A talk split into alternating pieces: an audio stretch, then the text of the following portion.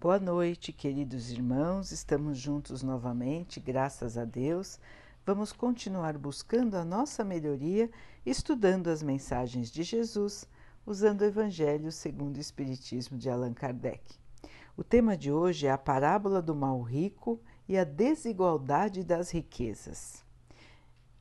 Diz assim: Havia um homem muito rico que se vestia com tecidos finos e linho e que se banqueteava todos os dias. Havia também um mendigo chamado Lázaro, deitado na sua porta, todo coberto de chagas e que desejava saciar-se com as migalhas que caíam da mesa do rico. Mas não lhe sobrava quase nada, e os cães ainda vinham lamber as suas feridas. O mendigo morreu e foi levado pelos anjos ao encontro do profeta Abraão. O rico também morreu e foi para o inferno. Quando o rico estava no auge do seu sofrimento, elevou os olhos ao alto e viu de longe o profeta Abraão com Lázaro ao seu lado. E aos gritos disse: Meu pai Abraão, tenha piedade de mim e mande Lázaro aqui, para que ele molhe a ponta de seu dedo na água e refresque a minha sede, porque eu sofro muito nesse lugar. Porém, Abraão respondeu: Meu filho, você deve lembrar que recebeu seus bens em vida, enquanto Lázaro apenas recebeu migalhas. Por isso, ele está agora na consolação e você nos tormentos. Além disso, nesse momento, existe um grande abismo entre nós. porque aqueles que estão aqui não conseguem chegar até aí, e os que estão aí também não conseguem passar para o lado de cá. Então o rico disse: Eu lhe suplico, pai Abraão, para que envie Lázaro para a casa do meu pai, onde tenho cinco irmãos, para contar a eles o quanto estou sofrendo, para que eles também não venham parar nesse lugar horrível. E Abraão então respondeu: Eles já têm os ensinamentos de Moisés e dos profetas, que eles sigam esses ensinamentos. Meu pai Abraão, disse o rico, se algum dos mortos for encontrá-los, eles vão se submeter a sacrifícios para resgatar os pecados que cometeram. Abraão então respondeu: Se eles não ouvem nem a Moisés e nem os profetas, não vão acreditar em mais nada, mesmo que algum dos mortos ressuscite. A desigualdade das riquezas é um desses problemas que inutilmente se procura resolver quando se leva em conta apenas a vida atual. A primeira questão que se apresenta é esta: por que todos os homens não são igualmente ricos? Não o são por uma razão muito simples: é porque eles não são igualmente inteligentes, participativos e trabalhadores para adquirir os bens, nem igualmente moderados e previdentes para conservar os bens. Está matematicamente demonstrado que, se a riqueza fosse igualmente repartida, caberia para cada um uma parte mínima e insuficiente. Imaginando-se que essa divisão pudesse ser feita, o equilíbrio seria rompido em pouco tempo, porque as pessoas têm capacidades e aptidões diferentes entre si. Supondo-se que essa divisão, além de ser feita, se mantivesse ao longo do tempo, o resultado seria a interrupção, a parada das grandes obras que contribuem para o progresso e o bem-estar da humanidade. O homem, ao perceber que já possui o necessário, ia se sentir desestimulado para as grandes descobertas e para os empreendimentos úteis. Se Deus concentra a riqueza em certos pontos, é para que ela dali se distribua em quantidade suficiente, segundo as necessidades de cada um. Ao se admitir isso, se pergunta: por que Deus dá a riqueza para pessoas incapazes de fazê-la frutificar para o bem de todos? Ainda aí está uma prova da sabedoria e da bondade de Deus. Ao dar ao homem a liberdade de agir, Deus quis que ele chegasse pela própria experiência a diferenciar o bem do mal e que a prática do bem fosse o resultado de seus esforços e de sua própria vontade.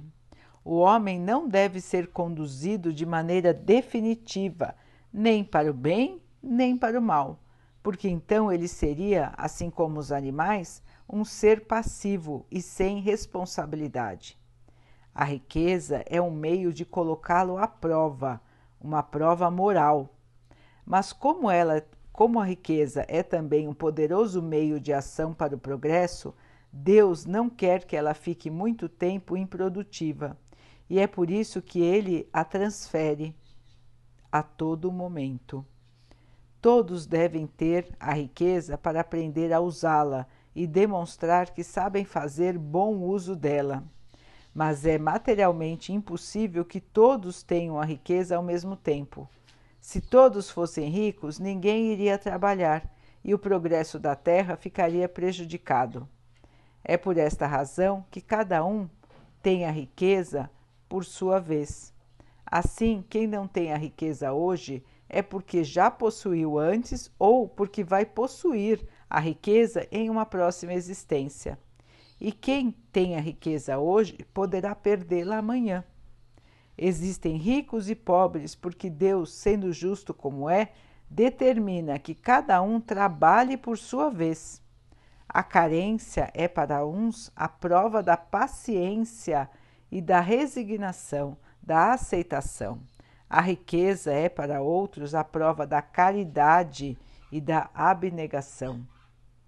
É com razão que se lamenta o uso, de algumas, o uso que algumas pessoas fazem das suas riquezas. São vergonhosas as paixões que a ambição provoca. Então se pergunta: Deus é justo dando a riqueza para essas pessoas? É claro que se o homem tivesse apenas uma existência, nada justificaria esta repartição dos bens terrenos. Entretanto, se em vez do homem limitar a sua visão para a vida presente, considerar o conjunto das suas existências, percebe que tudo se equilibra com justiça. Assim, o pobre não tem motivos para acusar a Deus, nem para invejar os ricos, nem os ricos têm motivos para se vangloriarem do que possuem. Se eles abusam da riqueza, não será com decretos nem com leis que limitem o uso do luxo e do supérfluo que se diminuirá o mal. As leis podem momentaneamente modificar as aparências, mas não podem modificar a essência do sentimento humano. É por isso que essas leis têm apenas uma duração temporária e são sempre recebidas com uma certa revolta. A origem do mal está no egoísmo e no orgulho. Os abusos de toda espécie vão parar por si mesmos quando os homens se conduzirem, se levarem, respeitarem a lei da caridade. Então, meus irmãos, aqui uma parábola contada por Jesus do comportamento de um irmão que em sua encarnação foi rico e que desprezou um outro irmão, Lázaro, que era pobre, que vivia de migalhas, não tinha o que comer, e o rico fazia banquetes todos os dias e não era capaz de dar um prato de comida ao mendigo que estava em sua porta. Então, essa é uma história para que nós possamos refletir. Depois, a explicação que a riqueza está sempre mudando de mãos. Que a cada encarnação que temos, podemos ser ricos ou pobres, para aprender a lidar com as diferentes situações. Então, irmãos, se nós enxergamos a vida como a vida espiritual, que é a nossa verdadeira vida, podemos entender as diferentes missões das pessoas nas diferentes encarnações. Então, como disse o texto, em algumas de nossas vidas teremos a prova da pobreza, talvez até da miséria. E para quê? O que nos ensinará a prova da pobreza, da miséria? Nos ensinará a continuarmos lutando com paciência, com aceitação, sem revolta, continuarmos lutando para o progresso nosso, do nosso povo, do nosso país, do nosso mundo, trabalhando honestamente, buscando construir, buscando melhorar, buscando estudar, sendo honesto, sendo justo,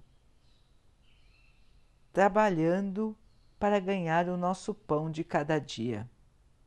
Não se ferindo com as necessidades, não deixando o seu orgulho ferido, e sim aceitando, entendendo que são todos filhos de Deus, que estamos numa prova e que esta prova vai passar e que teremos sucesso se aceitarmos esta prova. E a prova da riqueza, como é? Os irmãos que vêm ricos tem grande responsabilidade. A responsabilidade de fazer com que o dinheiro frutifique, com que ele dê oportunidade a outros irmãos que estão em necessidade. Então, quem tem muito tem a obrigação de repartir. Deus vai forçar alguém a repartir? Deus nos dá a todos a liberdade de agir, a liberdade de pensar e a liberdade de fazer as coisas como nós achamos certo.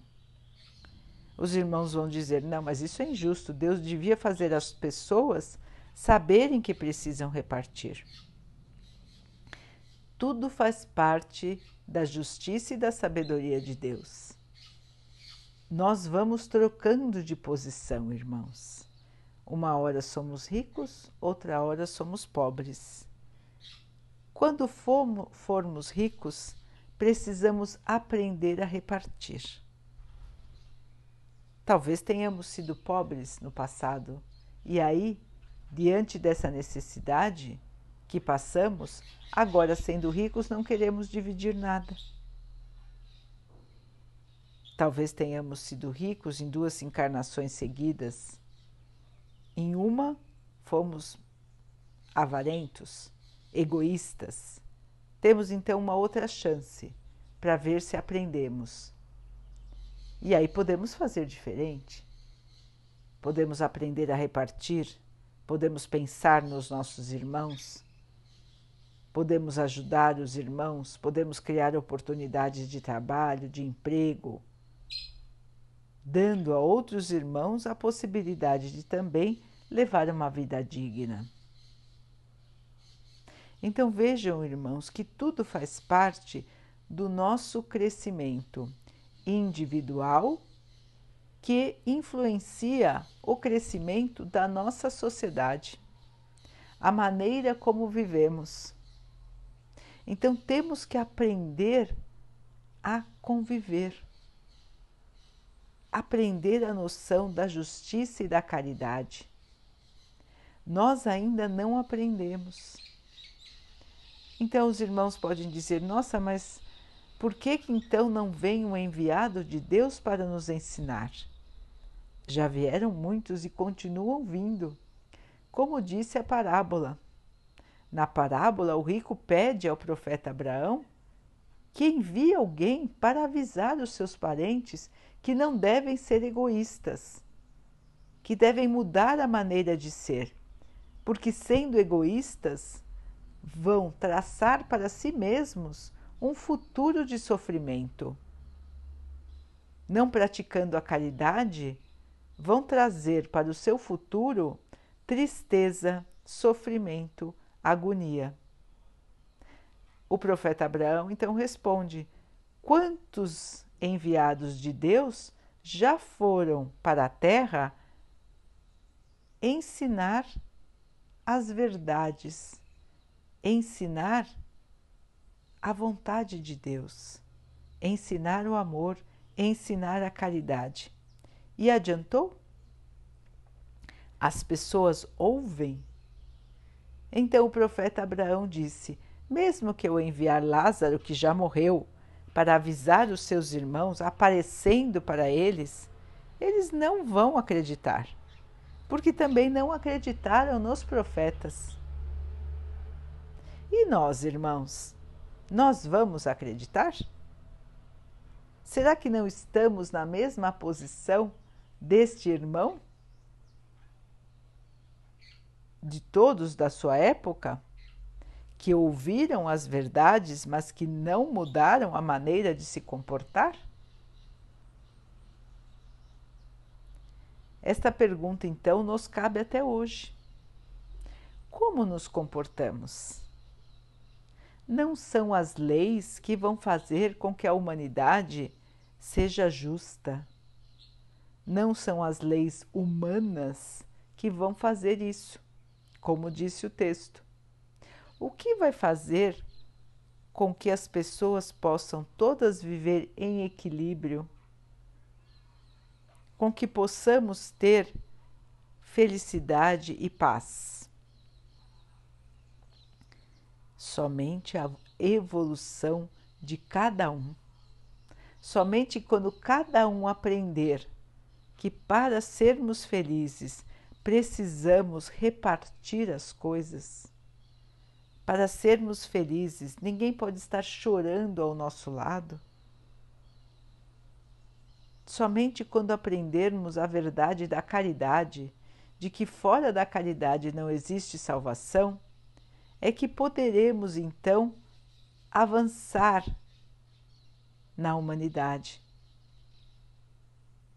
É que a humanidade começará a aprender como encontrar a felicidade e a paz. Estamos vivendo num momento de pandemia, uma doença que afetou a todos. Todos estão sofrendo. As nações mais poderosas do mundo estão doentes, estão com medo estão vendo que não adianta todo o seu poder se não existe distribuição. Não adianta ter todas as armas se um ser minúsculo pode aniquilar a sua própria população. O mundo então está vendo que um depende do outro. Demoraram quantos anos para aprender isso, não é? e agora estão começando a enxergar que um depende do outro. Que não adianta um país ser uma ilha de riqueza, de progresso, de maravilhas para todos os seus habitantes, enquanto os outros países vivem na miséria. Então vão aprender aos poucos a mudar de opinião vão aprender aos poucos que não adianta querer tudo para si. Que para encontrar a felicidade e a paz, há necessidade do equilíbrio, há necessidade de estender a mão e ajudar o seu irmão. Só assim conseguiremos a paz. Este momento de pandemia, irmãos, é um momento de aprendizado, mudança de pensamento, aprender a respeitar os outros, cuidar dos outros. Isso começa com cada um de nós. O cuidado para não contaminar os outros o respeito para com os outros, o respeito às leis, a valorização do trabalho. Quantos de nós tínhamos um trabalho e buscávamos apenas um emprego e não um trabalho. Quantos agora perderam o emprego e dariam tudo para estarem novamente com o seu emprego? São muitas as lições, irmãos. Quantos tinham toda a saúde e agora estão doentes e dariam tudo para estar novamente com saúde? É uma época de convulsões, uma época de mudanças. As feridas da sociedade estão todas aparecendo. Todas as chagas estão à vista. Para que as pessoas ganhem consciência das suas responsabilidades, da sua maneira de agir da sua maneira de pensar. Qual é a sociedade que nós estamos construindo? O que queremos para o nosso futuro? Respeitamos todos os seres da natureza? Respeitamos os nossos irmãos? O ar, as águas? Consumimos de maneira frenética ou pensamos no bem, na reciclagem, em usar o menos possível para agredir menos a natureza. Então, são todas coisas, irmãos, que nós precisamos aprender. Aprender o equilíbrio Onde está o equilíbrio? Onde está a paz? Está na alegria de todos, na paz para todos. Uma só humanidade, uma só irmandade. Estamos aqui para aprender isso, irmãos cada um na situação que está, para fazer o melhor da prova que recebeu nesta encarnação. Todos aqui estão em prova. Ninguém veio aqui passear, nem se divertir, nem receber só coisas boas. Todos estão em missão em missão de aprendizado a nossa verdadeira casa não é aqui, é no plano espiritual. Estamos aqui de passagem, somos viajantes aqui na Terra.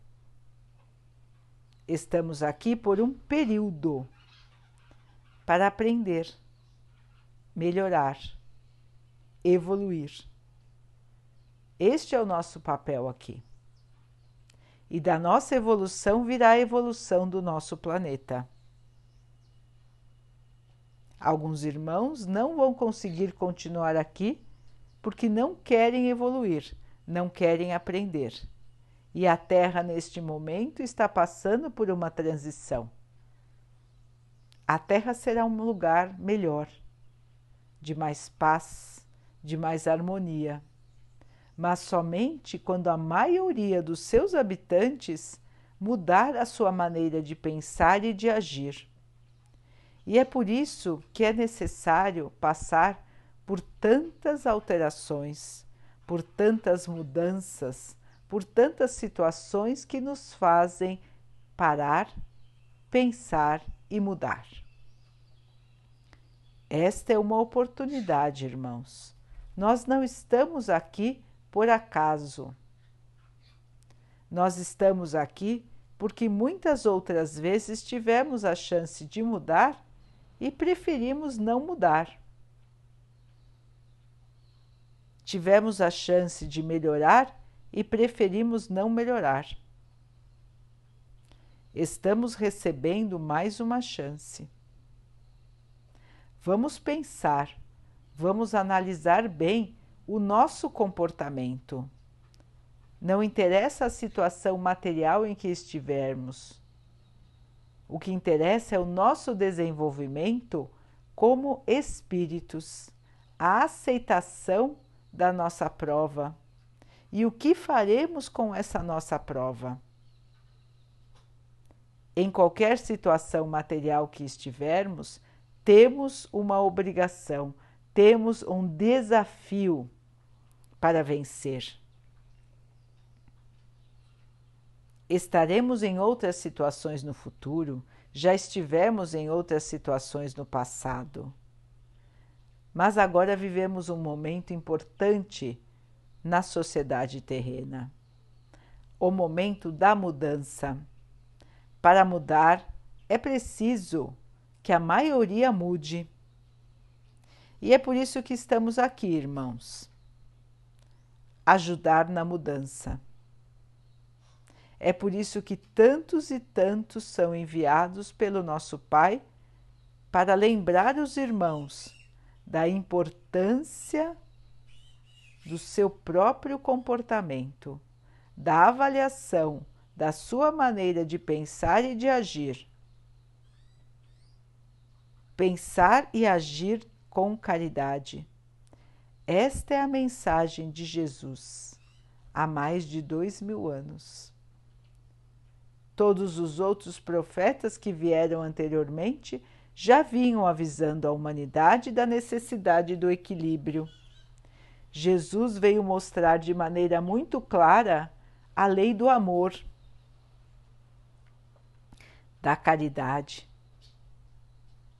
O Espiritismo veio relembrar os ensinamentos de Jesus, explicar os pontos que ainda estavam nebulosos, que ainda não podiam ser entendidos na época de Jesus. Já se vão quase 200 anos de que as mensagens dos Espíritos vieram de maneira clara, todas ao mesmo tempo, uma quantidade grande de Espíritos se mobilizou para trazer estas mensagens para o plano terreno. E os irmãos ainda têm muita dificuldade de compreender e mais ainda de seguir. Então, irmãos, o que estamos esperando?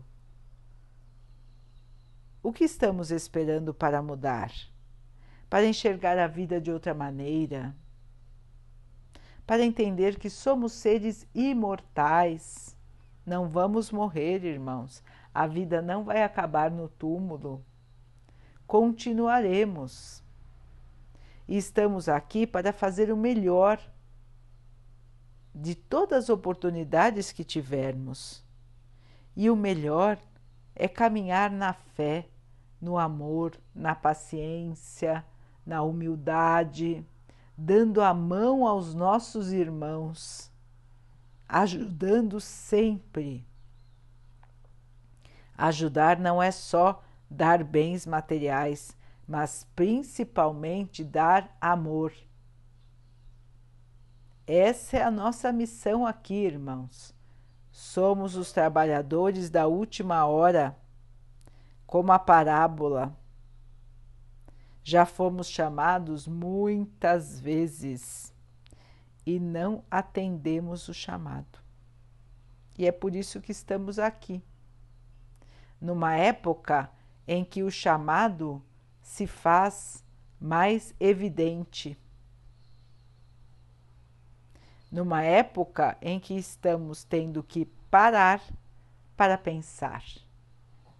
Em outras épocas sempre houve o chamado, mas agora estamos aqui como retardatários, aqueles que ainda não ouviram o chamado, então precisam de um chamado mais forte, mais evidente. Vamos para um cantinho pensar. Não é assim que os irmãos dizem para as crianças? Então, irmãos, está na hora de irmos todos para o nosso cantinho pensar naquilo que estamos fazendo, naquilo que estamos pensando, naquilo que estamos falando. Estamos agindo no bem?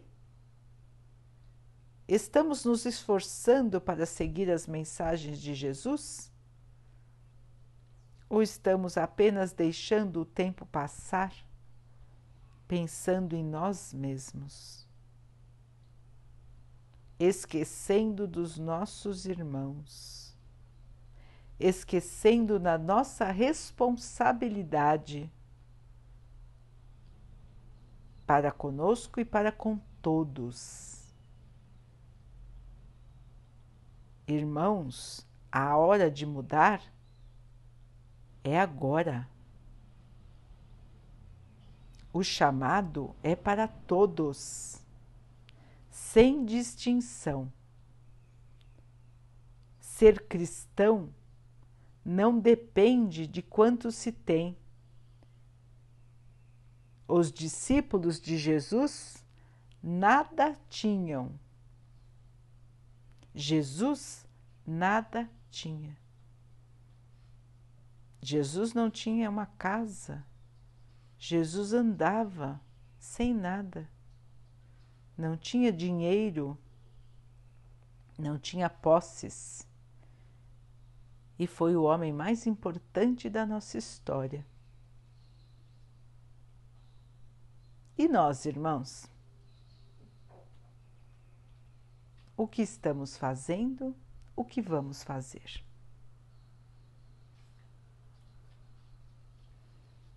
Daqui a pouquinho, então, queridos irmãos, vamos nos unir em oração. Vamos agradecer a Deus por mais esta oportunidade que estamos recebendo. Que possamos perceber, entender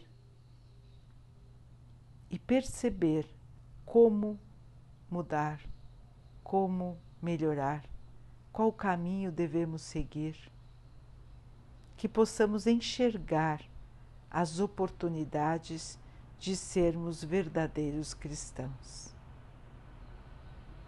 Que o Pai possa nos abençoar para que possamos vencer as nossas dificuldades morais, possamos passar pelos sofrimentos com coragem, com paciência, com fé, com esperança, com a certeza de que o dia de amanhã será um dia melhor. Que o Pai possa abençoar a toda a humanidade, a todos que sofrem do corpo e da alma.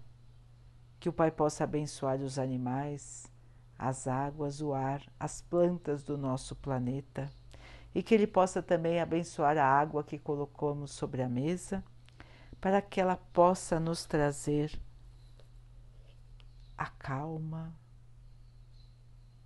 que ela possa proteger o nosso corpo dos males e das doenças.